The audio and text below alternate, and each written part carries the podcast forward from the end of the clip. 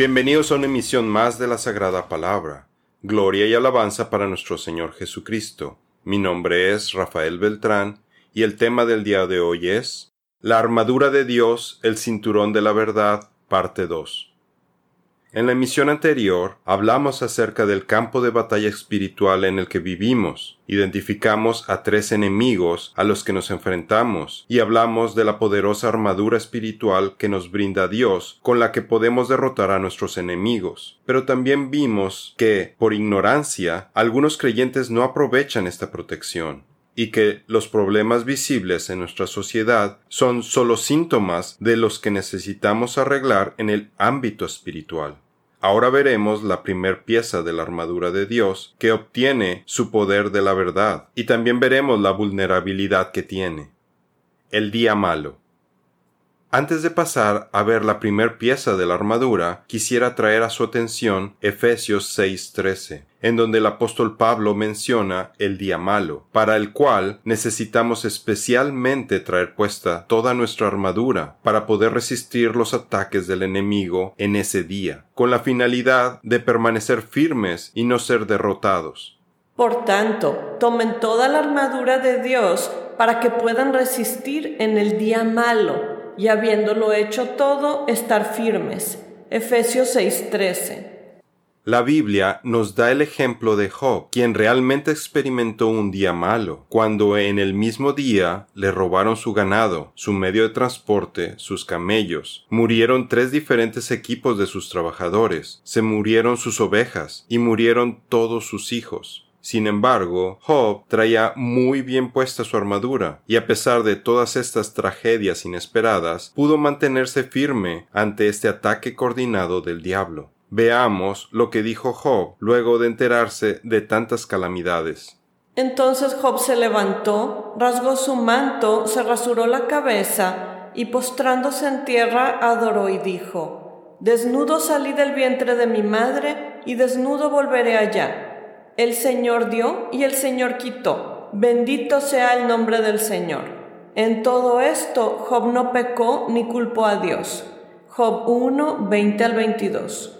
Así como Job, nosotros también podríamos experimentar un día malo, al ser víctimas de un ataque coordinado por parte de Satanás, quien es un enemigo sin piedad, que siempre está listo para dar golpes bajos. Así que no se extrañe si de repente le empiezan a suceder cosas raras, las cosas se descomponen, viene la oscuridad, hay opresión, suceden cosas malas. No se trata tan solo de tener malos pensamientos o dudas, sino de un ataque para confundir oprimir, dispersar, provocar miedo, enojo y frustración. Cuando este ataque ocurre, uno puede intentar correr o esconderse, esperando que pase el mal momento, pero eso no funciona. En una batalla espiritual, una mejor alternativa para que pase más rápido el problema es alabar fuertemente al Señor, aferrarnos a Él, pedirle a otros creyentes que hagan oración por usted, estudiar más las escrituras para encontrar consuelo, reprender al enemigo, alzar nuestro escudo de la fe y escuchar al Espíritu de Dios para que nos guíe. Con ello nos mantenemos firmes y creceremos más fuertes en la fe. Hijo mío, no se aparten estas cosas de tus ojos. Guarda la prudencia y la discreción, y serán vida para tu alma y adorno para tu cuello. Entonces andarás con seguridad por tu camino, y tu pie no tropezará. Cuando te acuestes no tendrás temor. Sí, te acostarás y será dulce tu sueño. Proverbios 3, 21 al 24. Te amo, oh Jehová, fortaleza mía Jehová, roca mía y castillo mío, y mi libertador, Dios mío, fortaleza mía, en Él confiaré, mi escudo y la fuerza de mi salvación, mi alto refugio. Invocaré a Jehová, quien es digno de ser alabado, y seré salvo de mis enemigos. Me rodearon ligaduras de muerte y torrentes de perversidad me atemorizaron. Ligaduras del Seol me rodearon, me tendieron lazos de muerte en mi angustia invoqué a Jehová y clamé a mi Dios. Él oyó mi voz desde su templo y mi clamor llegó delante de él a sus oídos. Salmos 18, 1b al 6. Cuando Satanás entró al cuarto en donde se estaba llevando a cabo la llamada última cena y luego entró en Judas Iscariote, ninguno de los discípulos se dio cuenta. Solo Jesús estaba al tanto de los movimientos del enemigo. Y este evento formó parte de un ataque diabólico coordinado, en el que Cristo fue traicionado, luego torturado y crucificado, y los apóstoles se dispersaron, y Pedro temeroso llegó hasta negar que conocía al Señor. Entonces Jesús les dijo, Todos os escandalizaréis de mí esta noche, pues escrito está, heriré al pastor y las ovejas serán dispersadas. Marcos 14, 27. Y abandonando a Jesús, todos huyeron. Cierto joven seguía a Jesús, vestido solo con una sábana sobre su cuerpo desnudo, y lo prendieron, pero él dejando la sábana escapó desnudo. Marcos 14, 50 al 52. Por ello, es bien importante traer la armadura de Dios bien puesta todos los días, todo el tiempo, porque no sabemos cuándo tengamos que enfrentar un día malo. Sin embargo, también tenemos reconfortantes promesas por parte del Señor para los días malos. Bienaventurado el que piensa en el pobre. En el día del mal, el Señor lo librará. El Señor lo protegerá y lo mantendrá con vida y será bienaventurado sobre la tierra. Tú no lo entregarás a la voluntad de sus enemigos. Salmos 41, 1 y 2. El Señor conoce los días de los íntegros, y su herencia será perpetua. No serán avergonzados en el tiempo malo, y en días de hambre se saciarán. Salmos 37, 18 y 19. El cinturón de la verdad. Por tanto, manténganse firmes y fajados con el cinturón de la verdad, revestidos con la coraza de justicia. Efesios 6:14. Es fácil ver por qué el cinturón de la verdad es la primer pieza mencionada de la armadura, porque la principal arma que utiliza el enemigo en sus ataques es la mentira y el engaño. De hecho, Jesús llama al diablo el padre de la mentira. En cualquier momento que estemos siendo atacados por Satanás, el mundo o nuestra naturaleza pecaminosa, podemos estar seguros que la mentira o el engaño están presentes de alguna forma. Un principio básico en la batalla espiritual es tener un conocimiento bíblico de los enemigos a los que nos enfrentamos. Por ello, no hay una mejor arma para interceptar cualquier ataque enemigo que la verdad. Así fue expulsado el gran dragón, que es la serpiente antigua que se llama Diablo y Satanás, y que engaña a todo el mundo. Él y sus ángeles fueron arrojados a la tierra. Apocalipsis 12:9. Jesús dice, Ustedes son de su padre el diablo, y quieren hacer los deseos de su padre. Él fue un asesino desde el principio, y no se ha mantenido en la verdad porque no hay verdad en él. Cuando habla mentira, habla de su propia naturaleza, porque es mentiroso y el padre de la mentira. Juan 8:44.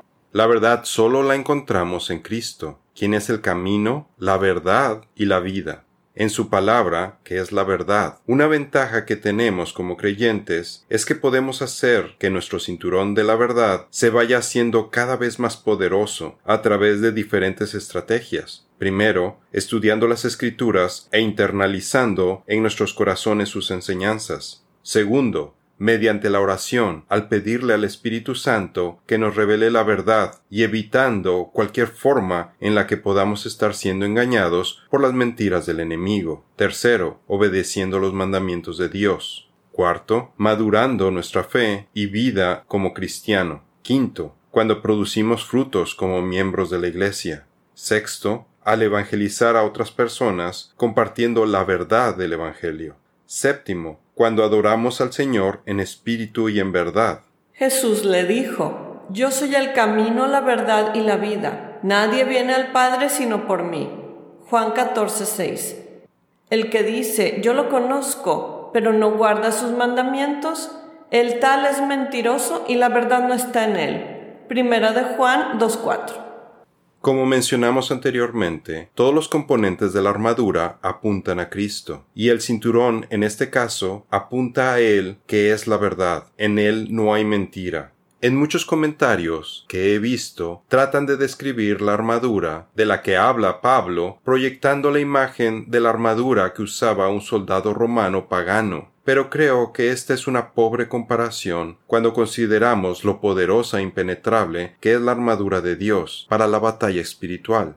Si quisiera comparar al cinturón a algo con atributos físicos, utilizaría el ejemplo del baticinturón de Batman, que le provee a este superhéroe ficticio de toda clase de armamento, herramientas y artefactos necesarios para combatir el crimen y derrotar a todos los criminales y adversarios a los que se enfrenta, y sin él queda desarmado, se volvería como cualquier otra persona. Si esto le parece impresionante, permítame decirle que el cinturón de la verdad es miles de veces mejor, y agradezcamos a Dios por esta protección, porque en la guerra espiritual nuestros enemigos son terribles, despiadados y crueles. Ahora bien, las escrituras nos hablan específicamente de un cinturón o faja distintivo, que formaba parte tanto del atuendo de los sacerdotes levíticos como de las vestiduras de los profetas como Elías y Juan el Bautista, y lo utilizaban para sostener en su lugar el resto de su atuendo, o como lo llama Pablo, su armadura. Estas vestiduras distintivas tienen un significado simbólico, como veremos a continuación.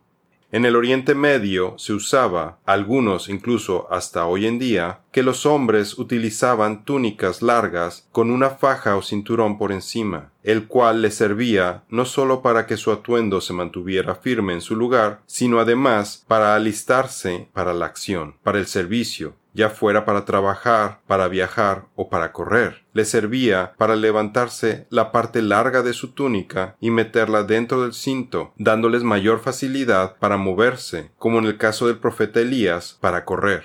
Entonces el Señor le dio una fuerza extraordinaria a Elías, quien se sujetó el manto con el cinturón y corrió delante del carro de Acab todo el camino, hasta la entrada de Jezreel Primera de Reyes 18:46.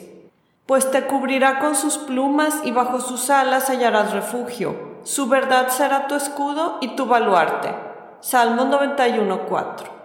El Espíritu Santo es quien nos da entendimiento y discernimiento, y nos muestra la verdad de la palabra de Dios, y cómo aplicarla en nuestra vida. Sin Él, es imposible que podamos ponernos el cinturón de la verdad, porque para empezar, no podríamos entender la verdad en la Biblia, como nos lo explica el apóstol Pablo en 1 Corintios 2 del 6 al 15. El Espíritu Santo es nuestro aliado más importante para que tengamos puesto el cinturón de la verdad, ya que guía nuestros pensamientos, acciones y actitudes para que estén de acuerdo a la palabra de Dios. La mejor forma de mantener a nuestros enemigos fuera de nuestras vidas es mantener al Espíritu Santo dentro de nuestras vidas, al estar en Cristo. Por lo tanto, sométanse a Dios, opongan resistencia al diablo, y él huirá de ustedes. Santiago 4:7 el cinturón simboliza estar preparados para el servicio. ¿Por qué las escrituras nos especifican que Elías sujetó sus vestiduras con el cinturón en preparación para correr? ¿Y por qué además sabemos que Juan el Bautista, quien vino con el espíritu y poder de Elías, portaba unas vestiduras muy similares a las de Elías? Entendemos que es precisamente por el simbolismo de su atuendo Recuerde que no hay ningún dato arbitrario en las escrituras. Juan estaba vestido de pelo de camello, tenía un cinto de cuero alrededor de su cintura y su comida era langostas y miel silvestre. Mateo 3:4. Bastó con decirle al rey Ocosías el atuendo del profeta Elías para que inmediatamente supiera de quién se trataba. Entonces el rey les preguntó, ¿cómo era el hombre que encontrasteis y os dijo tales palabras? Uno que tenía un vestido de pelo y un cinturón de cuero ceñido a su cintura, respondieron ellos. Es Elías el tisbita, exclamó el rey. Segunda de Reyes 1, 7 al 8. El cinturón de cuero o de piel era lo más humilde que se podía portar. Era el cinturón de los pobres, y hasta donde entendemos eran ásperos e incómodos. La vestidura del profeta era una señal de humildad, de lamentación por los pecados del pueblo y sus consecuencias. Tenía un ministerio de proclamar el arrepentimiento a las personas. Generalmente los israelitas utilizaban fajas o cinturones de material suave como el lino o algodón, y estos a menudo eran costosos. Bajo la faja utilizaban una o dos túnicas largas o camisas, y sobre estas a veces vestían una capa. Elías solamente tenía su cinturón de cuero, su vestidura de pelo y su manto. El traer el cinturón bien ajustado o ceñido, en algunas traducciones bíblicas dicen ceñirse los lomos o la cintura, nos indica el estar listo, preparado para el servicio. Dios le indicó a Job que se alistara para contestar sus preguntas, ajustándose bien el cinturón. También al profeta Jeremías le dijo algo similar, en preparación para que fuera a proclamar la palabra del Señor. Ahora ciñete la cintura como un hombre. Yo te preguntaré y tú me contestarás. Job 38:3 Tú pues ciñe tu cintura, levántate y háblales todo cuanto te mande no te amedrentes delante de ellos, para que yo no te amedrente en su presencia.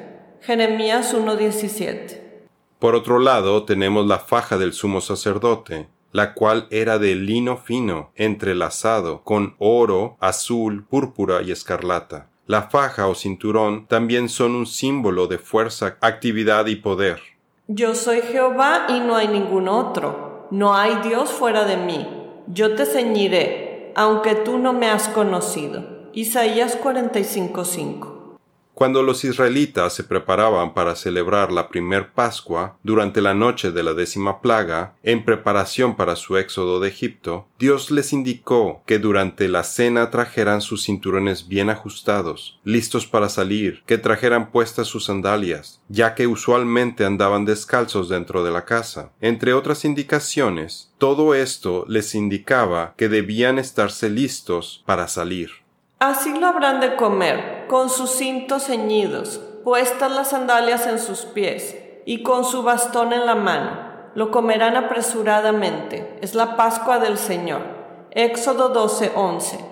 En un pasaje alusivo a la parábola de las diez vírgenes, nuestro Señor Jesucristo nos da la encomienda de no solo traer nuestras lámparas encendidas, esto es, estar llenos del Espíritu Santo, sino además de traer bien ajustados nuestros cinturones, la expresión de estar alerta, listos para el servicio, preparados para la acción, Adicionalmente, el apóstol Pedro expande este símbolo de estar bien fajado y nos exhorta a que no solo debemos limitarnos a ceñirnos la cintura, sino que también debemos de estar listos para la acción mentalmente, es decir, que nuestra actitud mental debe de estar siempre enfocada en incrementar nuestra santidad.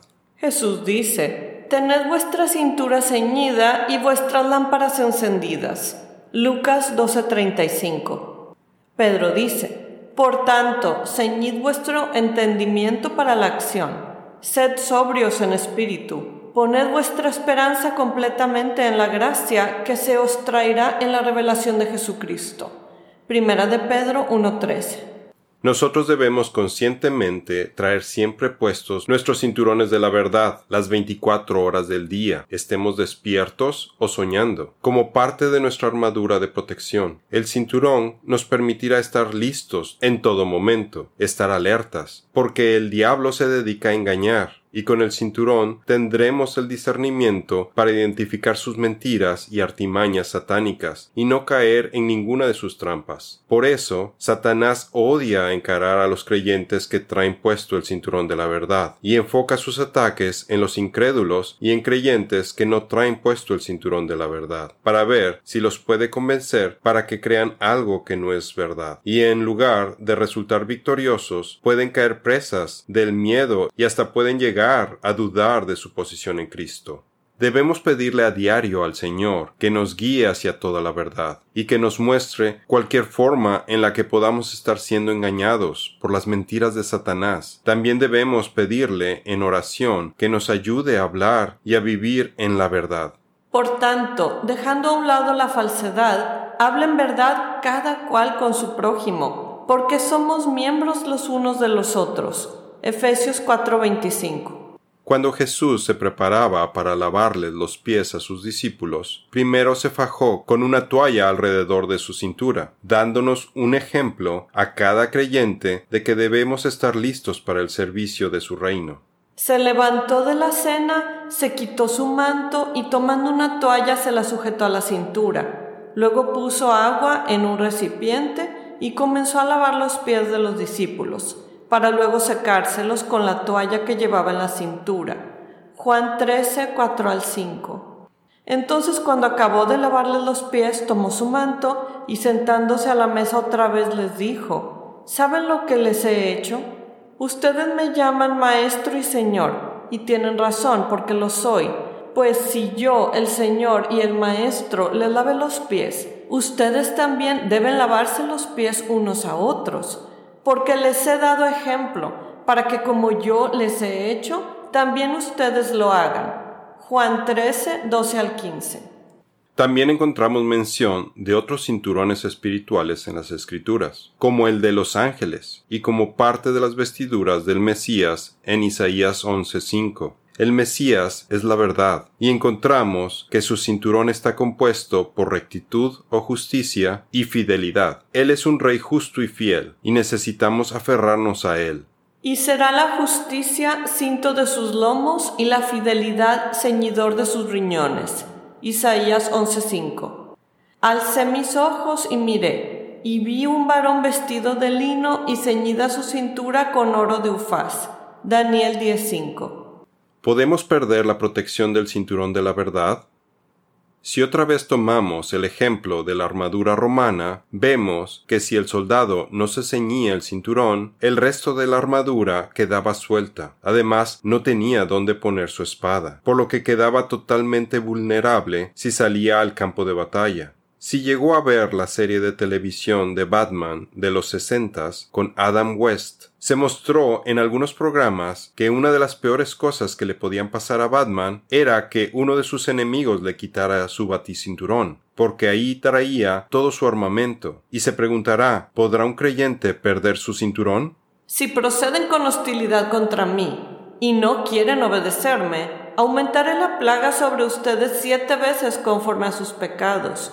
Y si con estas cosas no se enmiendan ante mí, sino que proceden con hostilidad contra mí, entonces yo procederé con hostilidad contra ustedes, y yo mismo los heriré siete veces por sus pecados. Levítico 26, 21 y 23 al 24.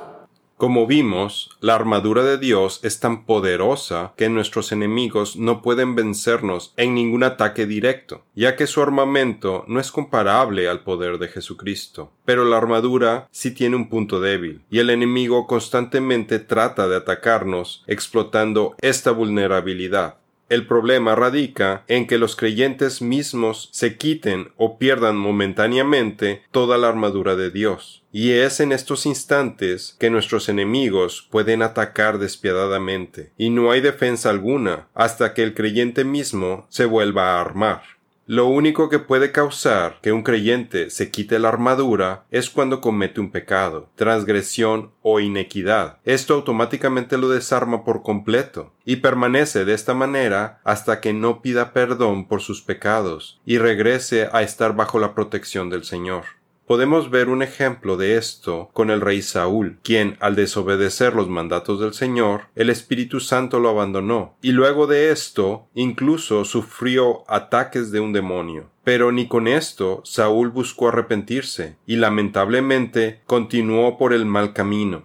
Entre tanto, el Espíritu del Señor se había apartado de Saúl, y un espíritu maligno enviado por el Señor lo atormentaba por eso los que estaban a su servicio le dijeron, Como usted ve, Señor nuestro, un espíritu maligno de parte de Dios lo está atormentando a usted. Primera de Samuel 16, 14 y 15.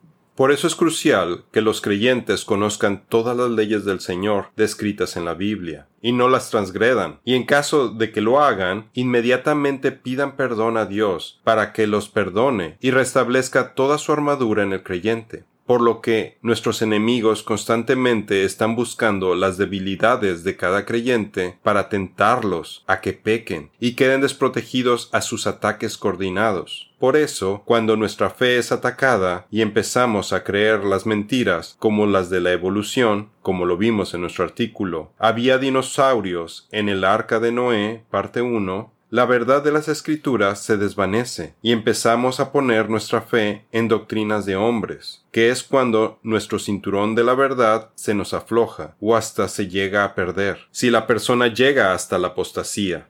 Hijitos míos, les escribo estas cosas para que no pequen. Y si alguien peca, tenemos abogado para con el Padre, a Jesucristo el justo. Primera de Juan 2.1.